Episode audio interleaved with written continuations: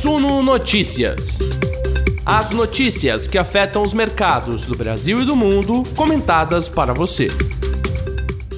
Fala investidores, dia 9 de fevereiro, quarta-feira, são 19 horas e 2 minutos para você que nos acompanha ao vivo. Estamos juntos aqui pelo canal do Suno Notícias, acompanhando bem de perto o que acontece no nosso mercado, no mundo, tudo que faz preço, você encontra aqui na nossa live das 19 horas do Sul Notícias. Muito obrigado pela audiência de todos vocês que estavam já nos aguardando para começar. Obrigado a todos vocês que estão chegando. Sejam todos muito bem-vindos. A casa de vocês se sintam absolutamente à vontade, tá? E claro, não se esqueçam de deixar o like, né? E sinta-se em casa, mas lembre-se que não está, que a gentileza é por meio do, do like. O like é importantíssimo para a gente, ajuda a espalhar o nosso conteúdo assim como se inscrever no nosso canal, caso você ainda não seja inscrito aqui no Suru Notícias, tá? A gente já vai falar um pouquinho sobre isso. Eu deixo boa noite para todo mundo que está deixando os comentários aqui, o Rick Vieira, o Léo Matheus, o Marcos M, a Josiane, deixando aqui, ó, faça como a Josiane, você que está com a gente aqui pelo YouTube, senta o dedo no like. Obrigado, Josi, pelo seu comentário. A Lívia Maria, Janete também, todo dia. Obrigado ao Thierry, ao Aurino de Pádua, ao Lucas Carvalho, que chegou aqui ó, no horário hoje, hein, Lucas? Parabéns. Tá disciplinado, rapaz. Assim como o Fábio. É, o Fábio é todo dia no horário. O Fábio tem nem que falar aqui, ó. E que falou que já deu o like dele, inclusive. Obrigado, pessoal. Gente, vamos lá, vão deixando os comentários de vocês. Vão mandando lupinha. Faz tempo que eu não peço, hein? Manda lupinha, ó. Quem que mandou já lupinha aqui? William Barbosa mandou boa noite, solzinho e a lupinha. Senta o dedo na lupinha, é o nosso símbolo aqui das nossas lives das 19 horas. A gente continua nossa conversa. De importante, gente, dia que graças a Deus acabou a novela. Bom, não dá para dizer que acabou a novela, porque às vezes rola uns spin-off, né? Mas Finalmente, o CAD aprovou a venda da o imóvel para Vivo, para TIM e para Claro. Repito que eu achei que não consegui falar isso. O CAD aprovou a venda da o imóvel para TIM, para Vivo e para Claro. Lembrando que a gente está numa semana assim de muita turbulência. Esse é um dos negócios principais. Eu sei que muita gente que assiste a gente tem Oi na carteira, o pessoal é esperançoso, Oi vá adiante. As ações da Oi, inclusive, tiveram um dia muito louco hoje, né? Tombaram, derreteram, leilão, para, volta, sobe, chegou a ficar positivo, daí foi lá, caiu de novo, fechou em queda. A gente já vai falar sobre isso, a gente já abre falando sobre isso. São os nossos detalhes principais aqui, o imóvel, tá? A gente vai, vai falar sobre isso também. Hoje, quem se deu mal foi o Bradesco, tá? O mercado não gostou do balanço do quarto trimestre de 2021 do Bradesco. Falou, ixi, sabe quando o mercado fala, ixi, não gostou, esperava números um pouco melhores, houve aumento é, do provisionamento, a gente vai dar uma olhada melhor nesses números também, entender o que aconteceu. Esse mau humor com as ações do Bradesco acabou inclusive se espalhando para outras ações do setor bancário, levou para baixo Itaú, levou para baixo o Santander, Banco do Brasil. Todo mundo tombou hoje, dos bancões, todo mundo, só subiram os bancos digitais, os BTG Pactual acabou subindo, Banco Inter, Banco Pan ficou no 0 a 0. O resto acabou caindo e as ações do Bradesco caíram, mas não caíram um pouco, não. Inclusive lideraram as perdas hoje. Para você ter uma noção, o BBDC3 caiu 0, caiu 8,8%. BBDC4 caiu 8,54%, na sequência 3,98% de queda para Itub4. As ações do Itaú foram as três das, olha só noção, das cinco maiores quedas do Ibovespa hoje, quatro foram bancos. Banco do é, Bradesco, né? BBDC3, BBDC4, Itube 4. Depois vem a Via Varejo, caiu 2,42%, e depois o Santander. As unidades do Santander caíram mais 2,13%. A gente já vai detalhar mais sobre isso, inclusive, tá? E também falaremos um pouco dos riscos aqui no Brasil, né? Hoje eu ouvi falas importantes do Bruno Serra, ele é diretor de política monetária do Banco Central. Ele reafirmou aquele conteúdo mais hawkish da ata do Copom, que a gente falou ontem, né? O mercado reagiu assustado, a ata foi bem acima de um tom bem mais duro, bem mais conservador do que os investidores estavam esperando. O mercado está corrigindo as suas apostas para a Selic, apostando uma Selic ainda mais alta, né? Entre uma alta, hoje a Selic está em 10,75%. O pessoal está falando, olha, vai subir mais 1,75%, ou vai subir mais 2%, vai subir ainda em março, vai subir em maio. E será que sobe mais um pouco ou para no primeiro semestre? Tem muita conjectura sendo feita. É, o risco fiscal no Brasil continua presente. O Paulo Guedes está aqui ó, arrancando os cabelos, porque os senadores governistas estão ó, dando de ombros para ele, falando a gente quer é a PEC Zona. A PEC foi apelidada como PEC Kamikaze pela equipe econômica, inclusive, porque, segundo o próprio Paulo Guedes, palavra dele significa uma bomba fiscal e ela é irresponsável, é uma insensatez, é a palavra que ele usou. Apesar disso, ó, tanto faz, tanto fez. Senadores governistas estão fazendo pressão para aprovação dela, que tem um impacto ali que a própria equipe econômica calcula entre 100 e 130 bilhões de reais. Isso continua no radar dos investidores, é para acompanhar de lupa aqui, tá bom? A gente segue falando sobre o noticiário de hoje, já falando sobre a Oi, inclusive, mas eu aproveito mais uma vez para deixar o pedido para o like de vocês, tá? O like é muito importante. A você que nos ouve pelas plataformas de podcast, primeiro, nosso muito obrigado pelo prestígio da sua audiência. Não se esquece, dá para deixar o seu like aqui no nosso podcast também e seguir, tá? Se você está ouvindo aqui, caiu agora, começou a ouvir, você consegue seguir o perfil do Suno Notícias em todas as plataformas de podcast. Os nossos links para download, para se inscrever em promoção, que a gente sempre fala aqui no YouTube, também estão aí no seu podcast, tá? Hoje, no caso, a gente continua com a nossa campanha para você poder se inscrever no nosso grupo VIP, receber antecipadamente as nossas ofertas por conta do aniversário da Suno, que vai ser semana que vem, né? É, inclusive, meu aniversário é amanhã, hein? Daqui a pouco eu já passo o Pix para vocês aí. E também tem o nosso e-book gratuito, guia completo de dividendos, nosso e-book campeão de downloads, está aqui à sua disposição de graça no nosso chat para você que nos acompanha pelo ao vivo e também na descrição do vídeo no YouTube e do podcast em todas as plataformas de podcast, tá bom? Pessoal, continua mandando mensagem, muito obrigado aqui pelas mensagens, pelas lupinhas que vocês enviaram, como a Josiane, é, o Alex Amoroso, o Danilo Motinha, aqui o Edson, muito obrigado, pessoal, pelos comentários de vocês. E vamos embora. O Rogério Loyola falou que comprou Oi hoje, hein? Tá feliz, Rogério. Caiu, né, Rogério? Ficou mais barato. Danilo Motim falou que sempre nos ouve pelo podcast. É a primeira vez que está acompanhando a gente ao vivo aqui pela, pelo YouTube. Obrigado, Danilo, pela sua audiência também. Não se esquece de se inscrever, então, hein? Valeu, valeu pela audiência. Galera, vamos começar falando da Oi. Um dos destaques do dia, novela da Oi finalmente vai chegando ao fim. Para você que nos acompanha pelo YouTube, você vê aqui a nossa matéria que já está no nosso site, suno.com.br barra notícias. suno.com.br barra notícias. O CAD aprovou a compra dos ativos da Oi pela TIM, pela Vivo e pela Claro. Acompanhamos juntos a matéria da Poli Santos, que está aqui. O Conselho Administrativo de Defesa Econômica, CAD, aprovou a compra pela TIM, Vivo e Claro dos ativos móveis da Oi. O julgamento sobre a operação terminou com quatro votos favoráveis e três contrários. Ou seja, teve voto de Minerva. Olha o nervosismo. Imagina você que tem ações da Oi aí, ó. Se não deu, teste para cardíaco hoje, hein? As ações da companhia chegaram a disparar após o resultado do julgamento, mas no fim das contas, já dou o spoiler aqui, ó terminaram hoje numa queda de 2,88%, perdendo 3 centavos desde a abertura, fecharam no R$ real e um centavo. Um real e um centavo aqui, para você que vê a gente pelo YouTube, até abri aqui é, no Google, né? Eles têm esse ferramenta de finanças, Digital Ticker, e dá para dar uma olhada. Eu dei zoom aqui para a gente conseguir enxergar. Olha o que aconteceu com as ações da Oi hoje, né? Abertura aqui, R$ 1,06. Aí começou a cair. Meio dia e meia estava em 99 centavos. Aí deu uma recuperada, voltou para R$ 1,05, perto da abertura.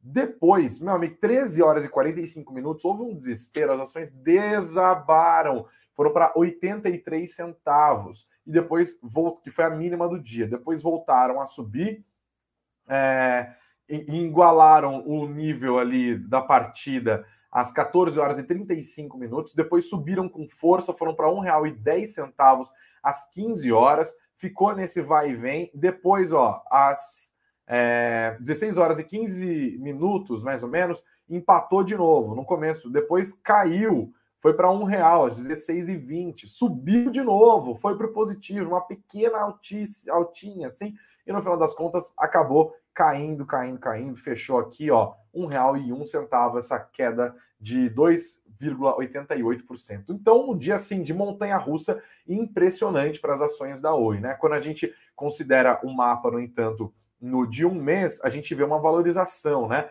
No dia 10 de janeiro, as ações da Oi estavam em 69 centavos. Então, esse um real e um centavo, né? A gente vê mais. Mas a, colocando o gráfico de cinco anos, a gente vê o que, que aconteceu com as ações da Oi, né? Desde que ela entrou em recuperação judicial, já tinha rolado a grande queda ali, que foi em 2016, Mas olha, por, por, exemplo, no dia 10 de março de 2017, as ações da Oi estavam em R$ 4,03. Então houve um, um movimento bem complicado mesmo, tá? Seguimos aqui, pessoal. O conselheiro Luiz Braido, do CAD, votou por reprovar a venda da Oi. E aí a gente vai pontuar aqui alguns dos argumentos apresentados pelos conselheiros, tá? Ele é o relator, Luiz Braido, do caso, e ele votou pela rejeição. O voto dele foi acompanhado por outros conselheiros, a Paula Farani e o Sérgio Ravagnani. O presidente do conselho, que é o Alexandre Cordeiro, a Lenisa Prado e o Luiz Hoffman votaram a favor da aprovação e daí o Cordeiro deu o voto de Minerva. Tá? A sessão começou por volta das 11h30 da manhã desta quarta-feira. Alguns né, dos que votaram contra, como por exemplo o próprio relator do caso, disseram que esse é um dos julgamentos mais importantes, mais difíceis. Reclamaram de interferência, inclusive, foi que virou um negócio de Estado, que virou política. A gente tem falado sobre isso aqui nas nossas últimas conversas, como o próprio governo passou a fazer peso pela aprovação do, da venda da imóvel. É, inclusive, a Anatel teve encontros com representantes do CAD para que isso acontecesse. E aí começou o contra-ataque, né? O Nelson Tanuri que é dono das concorrentes Sercontel, da Copel,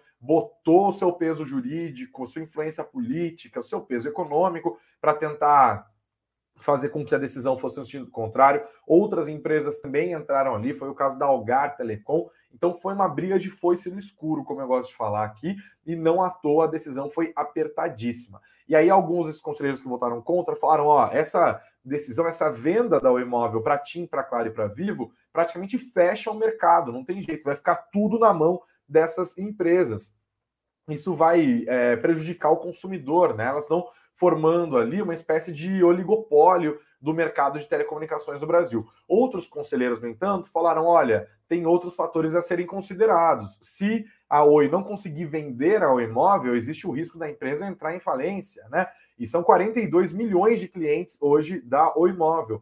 Então eles falaram: olha, isso vai representar um risco, um problema para o país, inclusive, para essas pessoas, para as áreas que são atendidas pela Oi. É, e, e, outra, né? Um deles, deles falou: mercado de telecomunicações costuma ser concentrado no mundo inteiro, tá? Não tem muito o que fazer. É assim em outros países, em outras economias muito mais abertas, muito mais desenvolvidas, inclusive. Aí outros conselheiros que votaram contra rebateram, falaram: olha, se vai falir, se não vai falir, não é da nossa conta. Nossa, nossa preocupação aqui é considerar o mercado. A gente é um órgão antitrust. Deus fala: não, a gente tem que levar em consideração todos esses pontos. Enfim, rolo naquele juridiquês, né? Ninguém saiu do tom ali, mas foi um dos pontos. Todos esses pontos foram considerados no debate e a decisão acabou saindo, tá? Continuo dando uma olhada aqui, porque a decisão foi aprovada, mas não sem remédios. Houve é, estipulação de algumas medidas condicionantes para que a aprovação de fato aconteça finalmente, tá?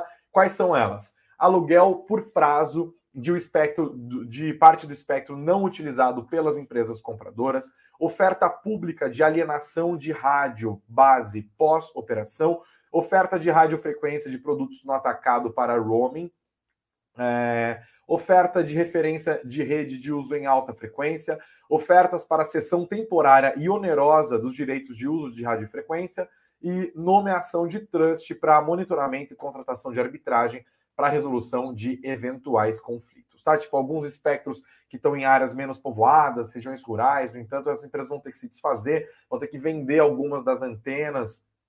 Enfim, tem algumas medidas é, antitrust que elas vão ter que adotar. Mas agora, de fato, foi aprovado. Você tem aqui no nosso site mais detalhes sobre o processo. Lembrando que ó, o processo é, a, operadora, né, a Oi, deve receber 16 bilhões e 500 milhões de reais pela venda do imóvel. É um negócio gigantesco. Desculpas. Um dos maiores que o CAD julgou nos últimos anos, talvez um dos maiores desde a privatização da Telebrás, se a gente for olhar para o setor de telecomunicações. Por isso que foi tão importante. Teve fala do Ministério Público Federal, que era contra, inclusive, o Ministério Público Federal mandou abrir investigação sobre formação de consórcio entre essas três compradoras. A TIM, no entanto, ficou feliz da vida, tá? Porque a TIM é a maior compradora e a gente até aqui, ó, já jogamos o IBR3, a gente olha o ticker da TIM subindo lindamente hoje, né? 5,06% de alta. As ações terminaram em R$ 14,13, uma valorização hoje de 68 centavos. Elas chegaram a cair em determinado momento do dia, é, por volta das 13 horas, mas no final ficaram basicamente estáveis ali a partir já das 15 horas e 5 minutos, foram mais ou menos perto do preço do fechamento hoje. Então vamos ver como que isso vai continuar a acontecer nos próximos dias. É uma novela que praticamente vai chegando ao fim, graças a Deus, porque eu não aguento mais falar de, de privatização, de venda da imóvel, inclusive vocês também, que não tem nada a ver com Oi, também não me aguentam mais ouvir falar disso, né? Pois é, vamos seguir adiante com esse noticiário agora, mas de fato a decisão muito importante deve ser é, considerada aqui. Seguimos, vamos ver como que o nosso mercado vai ser a partir de agora com isso, tá? É, deixa eu dar uma olhada aqui, ó. O Thierry está comentando, falando que, ó, se, como se esse oligopólio já não fosse um cartel há muito tempo. Conto da carochinha, o Thierry, sempre revoltado. Obrigado, Thierry, pela sua participação. Adoro a sua revolta aqui, tá? O Marcos está irritado com os conselheiros, falando que os conselheiros que votaram contra são parasitas, diz que eles são comunistas. Acho que não é tão simples assim, né, Marcos? porque rolou muito peso político para fazer isso aí também. O CAD tem influência política para caramba, né? Dos dois lados. Obrigado pela sua participação e pelos seus comentários. É, quem mais aqui? O Marcos também falou aqui que tem mais de 40 mil famílias dependendo de, dos empregos da Oi, né? E aí a Josiane está falando aqui, a Telebrás, diga-se de passagem, uma corrupção terrível. Pois é, a Telebrás é um exemplo clássico né, de, empresas com escândalos de corrupção e que não prestavam serviços eficientes. Bom, é, uma, o Thierry está falando aqui, ó, falar de empresas boas. Vocês acham que o Bradesco é uma empresa boa? Muita gente acha, né? Uma das empresas que mais paga dividendos, uma das empresas mais estáveis aqui do nosso país. Hoje, o mercado teve tempo para reagir ao balanço do Bradesco. E olha, a reação investidores, a reação investidoras não foi nada boa. Inclusive, puxou para baixo esse setor que é o setor mais pesado do Ibovespa, né? Eu volto a compartilhar a tela com vocês, para vocês que nos acompanham pelo YouTube, e a gente dá uma olhada no que aconteceu com as ações do Bradesco hoje e como que o mercado interpretou esses movimentos, tá? Tá aqui na matéria do nosso repórter Eduardo Vargas, Bradesco despencando depois do balanço e analistas vendo o quarto trimestre de 2021 fraco, tá? O que está pontuando aqui? Os números do resultado financeiro mostram uma retração de 3% no lucro, uma maior pressão nas margens da empresa por conta dos custos operacionais aumentando. Inclusive, como eu disse agora há pouco, os papéis é, lideraram as quedas do Ibovespa nessa quarta-feira. E aqui temos aqui, ó, XP Investimentos fez, emitiu sua opinião sobre o balanço do Bradesco. Eles disseram, apesar da margem financeira bruta mais forte do que o esperado no trimestre, as maiores despesas e provisões compensaram seus ganhos, resultando num lucro líquido de 6,6 bilhões de reais, 4% abaixo da nossa estimativa e 2,7% abaixo do consenso Visible Alpha. Os patamares do ROI, o retorno sobre patrimônio líquido, que foi de 18%, também desagradaram os analistas, assim como o crescimento aquém do esperado é, das provisões. Eles disseram, embora as provisões tenham aumentado para 5,1 bilhões de reais no quarto trimestre, em grande parte devido ao crescimento da carteira de crédito, o índice de cobertura continuou caindo, atingiu 261%. Isso nos leva a acreditar que há mais espaço para provisões nos próximos trimestres, disse a XP Investimentos. A XP é, tem recomendação neutra para o Bradesco hoje, as ações têm preço-alvo pela XP Investimentos de R$ 26,00 por papel. Hoje as ações estão na faixa ali dos R$ 21,15.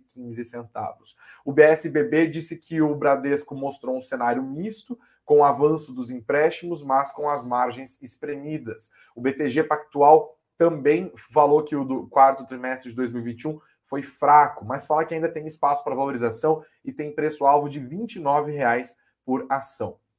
Eles dissem, disseram, no caso do BTG, o valor contábil do Bradesco não aumentou na comparação trimestral. Na verdade, em 2021, seu BVPS cresceu apenas 2%.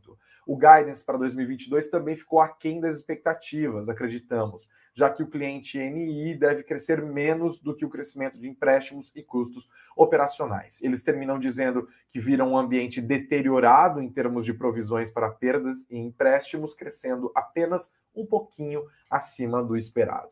E aqui temos o nosso site, se você quiser conferir mais detalhadamente os dados, temos o Bradesco, né? O, o, o lucro caindo 2,8% nesses 6 bilhões 613 milhões de reais, E temos também a notícia aqui que poderia até, até falei, será que vai dar uma atenuada? Porque eles anunciaram essa bonificação de uma ação para quem tem cada 10, né? Fazendo uma, uma expansão aqui de capital de 4 bilhões de reais, mas nem isso acabou ajudando. Tá? O capital social do Brasil vai ser expandido em 4 bilhões nesse processo de bonificação de uma ação para cada 10. Outra, e aí isso puxou o setor, né? Cadê aqui o status invest? Beleza, obrigado, ah, deu certo. Para vocês que nos assistem aqui pelo YouTube, vocês conseguem ver o nosso status invest, né? A gente vê o desenho do Ibovespa de maneira geral hoje. Olha as ações do Bradesco aqui, BBDC4 tombando 8,54, como eu falei, BBDC3 também, e aí aqui, YouTube 4398, né, de queda 3,98%,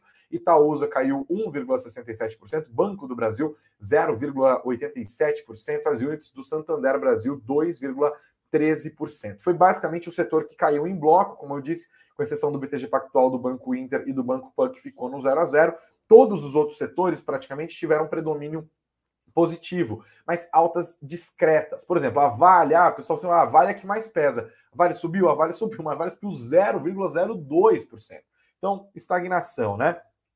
Foi suficiente para a Bradespar, inclusive, conseguir subir um pouquinho, 1,17%. Petrobras, que também tem peso, ficou bem perto ali. Petro 3 ficou em 0,09% de alta, Petro 4, 0,38%, mas o setor de petróleo, gás e biocombustíveis acabou subindo. Energia elétrica também, serviços médicos e hospitalares, todo mundo se deu bem, até o varejo hoje se deu bem, tá? Com as honrosas exceções da Via e do Grupo Soma, Americana subiu, lojas Renner, Magazine Luiza, Pets, Alimentos processados tiveram um dia de altas relevantes, com JBS subindo 1,57%, BRF 3%, Marfrig 1,96% e Minerva, BIF 3, 5,84%. Elas estão se dando bem, inclusive, no caso das empresas de proteína animal, desde que a Tyson Foods divulgou seu balanço lá nos Estados Unidos e mostrou números fortes, pujantes. Isso acaba ajudando, mostra que a demanda global por proteína animal continua a crescer, essas empresas estão se dando bem. E aí, pessoal, é, os bancões acabaram sendo puxados para baixo, como eu falei, pela questão do Bradesco. Mas vamos ver, também porque isso colocou em uma perspectiva negativa os resultados dos outros bancos, né? E amanhã, dia 10 que é o dia mais importante da semana. Primeiro, porque é meu aniversário.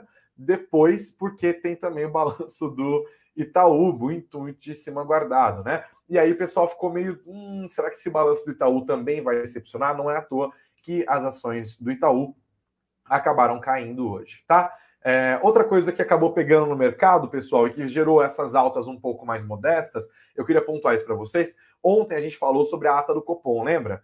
Que ela mostrou, ela falou no plural em mais altas.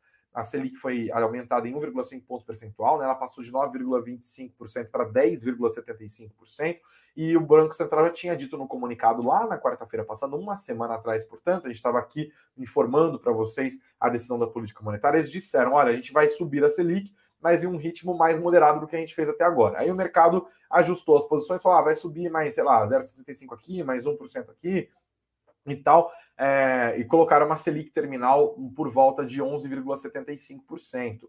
É, 11,75% no final desse ano, chegando no pico, né, no, a Selic terminal de fato ali, né, nesse processo de aperto monetário, em 12%. Aí foi divulgada a ata ontem, e o tom do Banco Central foi bem mais forte do que a galera estava esperando, né? Os investidores, os economistas abriram a ata, eu mesmo estava dando uma olhada, eu fiz quase ao vivo aqui na nossa live ontem, às 9 horas da manhã, eu falei, vixe, o tom tá mais hawkish do que o mercado estava esperando mesmo. Eles falaram de mais altas nas próximas reuniões, eles pluralizaram é, e disseram, inclusive, que para fazer com que a inflação convirja para a meta e para colocar as expectativas de inflação também ali no, na meta que o Banco Central quer, considerando o horizonte relevante de 2022 2023, que vai ganhando cada vez mais espaço, né, porque tem um gap temporal entre a decisão de política monetária e a efetividade dela de entre seis a nove meses. Então, hoje o Banco Central está olhando bem mais para 2023 do que para 2022, né?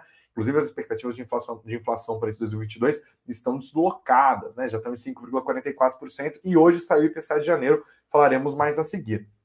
E um ponto importante, falaram, olha, para levar as expectativas de inflação e a própria inflação para a meta que a gente quer, a gente vai ter que subir acima do cenário que o mercado está desenhando agora. Aí o mercado falou, uai, como assim? E aí ontem nós vimos um monte de casas revisando para cima suas projeções de Selic. Hoje isso continuou a acontecer, a curva de juros deu uma empinadinha, né? A curva de juros curta, principalmente, de juros futuros, com o mercado passando a apostar uma Selic ainda mais alta, por volta ali de 12,25%, 12,50%. Quero saber primeiro, claro, quanto que você acha que a Selic vai terminar? Deixa aqui no seu comentário. Isso afeta a bolsa de maneira geral, né? Faz com que os negócios andem um pouquinho mais de lado. Não deu tempo, por exemplo, hoje o Ibovespa, ânimo para o Ibovespa conseguir tomar é, o fluxo ali, ser beneficiado pelas ações de Nova York que subiram com mais força. No fim do dia, o Ibov terminou numa alta de 0,20%, do 112.461 pontos. Mais uma altinha, né? De, de subiu para terceiro dia seguido nessa semana esse pouquinho, né? Subiu um pouquinho aqui, um pouquinho aqui, um pouquinho aqui, 0,20%. É, não, segundo dia, né? Porque na segunda-feira teve uma queda nessa dimensão também. O dólar caiu 0,64%, mais uma queda importante da moeda americana em relação ao real, foi para R$ 5,22. Olha lá a moeda americana, né? Será que tem fluxo estrangeiro ajudando a gente ainda? E o IFIX teve uma leve alta de 0,04%, encerrou o pregão desta quarta-feira, 9 de fevereiro, nos 2.764 pontos, tá? Tem mais dados hoje aqui para a gente falar. É, a Jéssica falou que minha internet estava derretendo igual o Bradesco, tá? Boa, agora, pessoal, voltou. Eu vi aqui que o, o StreamYard deu o, avisozinho de que a internet deu uma balançada, é, mas agora voltamos, hein? Voltamos. Se, senhores, mandem os comentários aqui para saber se está bem a internet, por favor, tá? É, inclusive, já que a Claro tá pegando dinheiro para comprar a, a o imóvel, a Claro podia destinar um pouquinho da grana dela para melhorar a minha internet, porque eu pago caro, inclusive. Querida, claro, não esquece, pelo amor de Deus, dá uma melhorada aqui, fibra ótica e tal, paga uma fortuna e a internet fica dando problema na hora da live, sacanagem, né? Bom, vamos dar uma olhada em mais destaques de hoje, pessoal. Hoje o mercado repercutiu também os resultados da Clabin, tá? Foi na direção oposta do Bradesco. Eles destacaram o EBITDA do quarto trimestre de 2021 como acima do esperado. Tem mais detalhes aqui no nosso site, tá? Inclusive, a Clabin registrou um lucro de 1 bilhão e 50 milhões de reais no quarto trimestre de 2021, uma queda na comparação anual de 21%, mas quando a gente considera o ano um belo de um lucro, em 2020 foi um belo de um prejuízo, é, os números estão fortes, a empresa foi beneficiada por valorização de dólar também, e o lucro, inclusive, foi abaixo do que o mercado esperava no quarto trimestre de 2020, mas foi bem acima do que o mercado é, esperava, tá? Foi abaixo do que aconteceu em 2020, mas foi bem acima do que o mercado esperava. O mercado gostou. Se você quiser ter mais detalhes aqui, eu vou correr, porque a live está longa já. Você acessa o nosso site, suno.com.br barra notícias, tá? E um dos resultados mais legais aqui desse, dessa divulgação do balanço da Clabin é que a empresa vai fazer o pagamento de 377 milhões de reais em dividendos, tá? Os dados aqui, a data de fechamento, tá tudo também no nosso site. Eu vou falar daqui a pouco dos dados da. Já que falamos de Suzano agora, deixa eu ver se eu pego, consigo pegar aqui ao vivo os, os dados da. É, já que está falando de Clabin, deixa eu ver se tem os dados da Suzano, porque saiu agora, né? Aqui a gente já tem Aqui, ó, Suzano saiu. Suzano teve um lucro 61% menor no balanço do quarto trimestre, tá? O EBITDA, no, entanto, subiu é, em relação ao mesmo período do ano passado. Lucro líquido no quarto trimestre da Suzano, tá? SUZB3. É, lucro líquido de 2 bilhões 313 milhões de reais. É um lucrão, hein? 2 bilhões 313 milhões. Ah, já tá até no nosso site aqui, ó. Vi agora Vamos dar uma olhada, eu, dou, eu compartilho com vocês que estão nos assistindo ao vivo. Já foi de. Ah, vamos aqui, ó, colocar, chega de mapa do, de ativos. Beleza, ó. Suzano lucra 61%. 2 bilhões, 2,31 bilhões de reais entre outubro e dezembro de lucro, né, em 2021 queda de 60,9% na comparação com os últimos três meses de 2020. No acumulado de 2021, a Suzano registrou um lucro líquido de 8 bilhões 630 milhões de reais, tá? A Suzano disse que houve uma variação negativa no lucro líquido de um ano para outro por conta do resultado financeiro mesmo. O documento diz que a perda foi parcialmente compensada, no entanto, pelo melhor resultado operacional. O EBITDA ajustado somou 6 bilhões 350 milhões de reais, é, uma alta de 60%. Já a margem EBITDA ficou 50 teve 55, ficou em 55%, avanço de 0,6 ponto percentual em relação ao ano passado. Receita líquida tá no quarto trimestre da Suzano, 11 bilhões 470 milhões de reais. E aí eles escreveram, em relação ao terceiro trimestre de 2021, né, na margem, portanto, quarto trimestre versus terceiro trimestre, o aumento de 7% na receita líquida ocorreu em função de valorização de 7% do dólar médio frente ao real e maior volume total de vendas, de 3%, parcialmente compensado pelo menor preço médio líquido da celulose. Mais dados aqui também estão no nosso site, em suno.com.br. Mais destaques de hoje, pessoal, rapidamente, a Suno Asset oficialmente assumiu a gestão do fundo Mauá, né? A Suno Asset que pertence aqui ao grupo Suno. Lembrando que o fundo Mauá Capitais Ações FICFIA, ele estava sendo meio que abandonado ali pela Mauá, né? Eles estavam mudando, fazendo transferência de controle. Agora a Suno Asset comprou e, de fato, fará a gestão. São 50 milhões de reais sob gestão, 8.500 cotistas, que agora passa a ser integrado ao fundo master de ações da Suno e a seguir a mesma estratégia de retorno a longo prazo, que, obviamente, ancora os demais produtos financeiros aqui da gestora, que é a mesma filosofia de investimentos do grupo como um todo. Você que está acostumado com a Suno aqui já sabe disso, então Parabéns ao Vitor Duarte, que é o CIO da Sunoasset, uma conquista importante. Sunoasset que, ó, 2022 uh, deve voar aqui. A gente continua observando isso. É, inclusive, já que a gente falando da Suno, eu falo da XP também, né? Que inclusive é nossa sócia aqui.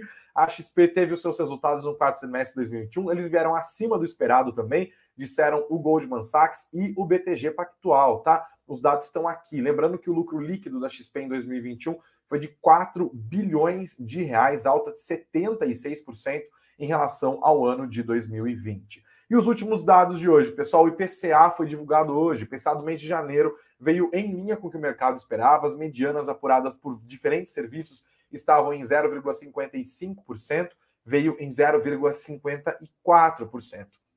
Veio em linha, mas foi a maior variação de IPCA para o mês de janeiro desde 2016, a inflação tá braba. É, e no acumulado de 12 meses, a gente tem o IPCA de 10,38%, tá? Bem, bem, bem alto. Lembrando que o centro da meta do Banco Central para a inflação neste 2022 é 3,5%. No ano passado era 3,75%. Temos hoje 10,38%, considerando os 12 meses até o mês de janeiro. Outro dado importante divulgado hoje pelo IBGE foram as vendas de varejo, que subiram 1,4% no ano de 2021, mas perderam fôlego no segundo semestre, tá? Em dezembro houve uma alta de 0,1% em relação a novembro. O resultado foi melhor do que as estimativas do mercado. Projeções broadcast tinha uma mediana de queda de 0,5%, como você vê aqui no site que no nosso site do Suno Notícias, tá? E outra coisa que continua no radar dos investidores, como eu falei da ata do Copom, né? Uma das coisas que está citadas ali na ata do Copom é o pro, programas que tenham uma pressão baixista da inflação a, a curto prazo, mas que podem se tornar ao, problemas maiores no longo prazo, né? Uma referência clara à PEC dos combustíveis, PEC dos combustíveis que está em tramitação lá no Congresso. O investidor bem informado está de lupa em cima disso, porque é risco fiscal na veia, né? O Paulo Guedes já chamou de insensatez, já chamou de bomba fiscal, calcula ali entre 100 e 130 bilhões de reais de impacto no projeto do Senado, que, olha, foi assinado pelo senador Flávio Bolsonaro, filho do presidente Jair Bolsonaro, e por outros senadores governistas. Então, ó, te segura, hein, Guedes? Porque o cenário não está muito fácil, não. Isso vai fazendo preço ao longo dos dias, tá? Não tem muito jeito, não tem muito para onde ir. Investidor tem que ficar esperto com isso, beleza? Vamos encerrando a nossa conversa, pessoal. Já deixo mais uma vez a dica para vocês. Aproveito para pedir o like mais uma vez. Obrigado pela audiência, obrigado a todos que foram chegando na nossa live conforme a nossa conversa foi caminhando. A você que nos assiste pelo YouTube, seja ao vivo ou depois senta o dedo no like, ele é muito importante para a gente continuar aqui fazendo o nosso trabalho. A mesma coisa para você que nos ouve pelas plataformas de podcast. Assim como também você pode se inscrever aqui no nosso canal e ativar as notificações para não perder nenhuma novidade. A mesma coisa você consegue fazer nas plataformas de podcast, tá? E aqui, ó, para você que nos ouve, para você que nos assiste, na nossa descrição tem o link para vocês se inscreverem e fazerem parte do grupo VIP no nosso aniversário da Suno, para você receber as ofertas antes que todo mundo. Lembrando que essas ofertas, a Suno sempre faz isso. Tem promoção, né? Promoção de aniversário, promoções diversas que acontecem durante o ano. E aí tem os bônus associados às promoções, aos combos. Esses bônus, eles acabam conforme a fila vai avançando, tá? Então, se você está no nosso grupo VIP, se você quer é, se você ainda não tem caso de análise, você quer entender melhor, se você tem um produto já e quer acrescentar outro, se você está em outra casa de análise e quer é, dar uma olhada na Suno, ver os preços e tal, se inscreve, não perde tempo não. Você deixa o seu e-mail, deixa o seu nome e fica por dentro de todas as novidades. O link está aqui na descrição. Também está na descrição o link para você fazer download do nosso e-book gratuito, o Guia Completo de Dividendos, um dos nossos campeões de downloads aqui da Suno. Para você que está nessa filosofia, que abrimos de falar da filosofia de investimentos da Suno, né, de longo prazo, value investing e tal, é, com certeza dividendo faz parte da sua estratégia. Então, se você quiser saber mais, ou melhor, se você quiser saber tudo sobre dividendos, é só fazer o download do e-book, está aqui na nossa descrição. E para você que nos assiste ao vivo pelo YouTube, mesma história, está aqui no nosso chat também, tá bom? É, vamos terminar nossa conversa? Deixa eu dar uma olhada nos comentários aqui. Tem vários comentários, né? Vários comentários. O Túlio é, Taka... Eita, vou errar seu nome, Túlio. Túlio Takemai. Takemai não é difícil nada, vai? Take... Túlio Takemai diz que se a carteira estiver bem fundamentada, ficar no negativo é espetacular. Quanto mais tempo, melhor porque é a oportunidade de comprar mais com ótimo desconto. Aproveitem, né? Falando ali na esteira do Bradesco, com certeza. Túlio, obrigado pelo seu comentário, viu? Valeu, é a filosofia da Suna, essa aí. Muito obrigado pela participação. A Alessandra Schwer está desesperada, falou: nem fale de carteira negativa, né? Tá esperando as oportunidades diversas aí. Obrigado, Alessandra, também pelo seu comentário. É, quem mais aqui? Quem mais aqui? O Leandro perguntou se a minha internet é da Oi. Antes fosse, cara, é da Claro. Comprar, colocar a internet da Oi que tá ali, ó, investindo em, em fibra ótica. Estou precisando, tá bom? Galera, a Marilena tá perguntando do balanço da Suzano. Eu acabei de falar, viu, Marilena? Volta um pouquinho aqui na nossa conversa e aí você já tem é, os dados do, da Suzano e também tá no nosso site, tá? Suzano, é, Suzano, eu li Suzano, tô falando Suno, né? Pô, Suno, suno.com.br barra notícias. Beleza? Galera, muito obrigado pela audiência de vocês, obrigado pelo carinho, pelo coment... pelos comentários, pela participação de todos os dias. Deixa aqui nos comentários, inclusive depois, as suas avaliações, seus feedbacks. Se for para elogiar, não perde nem tempo, já elogia. Se for para criticar, pensa duas vezes. Brincadeira, a gente está sempre recebendo os feedbacks. E olha, amanhã eu divulgo na live o meu Pix, tá? E aí, qualquer deilão já está ajudando. Vou ficar feliz da vida Amanhã eu faço. Amanhã eu revelo minha idade, inclusive, hein? Quantos anos vocês acham que eu tenho? Deixa o um comentário aqui, inclusive. Quantos anos você acha que eu tenho? Quantos anos vocês acham que eu farei amanhã? Quantos anos este aquariano fará? A gente faz uma festinha amanhã. Vou trazer um chapeuzinho, vou dar um jeito de achar um chapeuzinho, cara. Como que eu consigo isso? Vamos continuar nossa conversa? Vamos, mas amanhã, hein? 9 horas da manhã, na nossa Morning Call, estaremos juntos, 19 horas de novo também. Mais conteúdos especiais. Tem coisa boa vindo por aí. Obrigado pela audiência, pessoal. Um ótimo desconto, sempre descontos sim para as compras. Ótimo descanso sempre. Excelentes negócios para vocês. Obrigado, pessoal. Até amanhã.